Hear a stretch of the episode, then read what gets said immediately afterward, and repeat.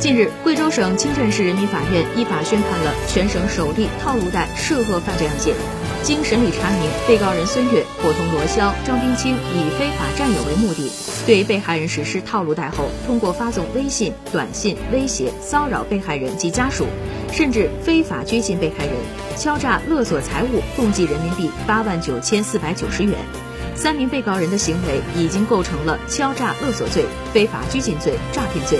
分别被判有期徒刑七年零六个月、五年零六个月及两年，并处罚金，责令被告人孙悦、罗霄、张冰清共退赔被害人的损失共计六万六千四百四十四元。三名被告人当庭表示服从判决，不上诉。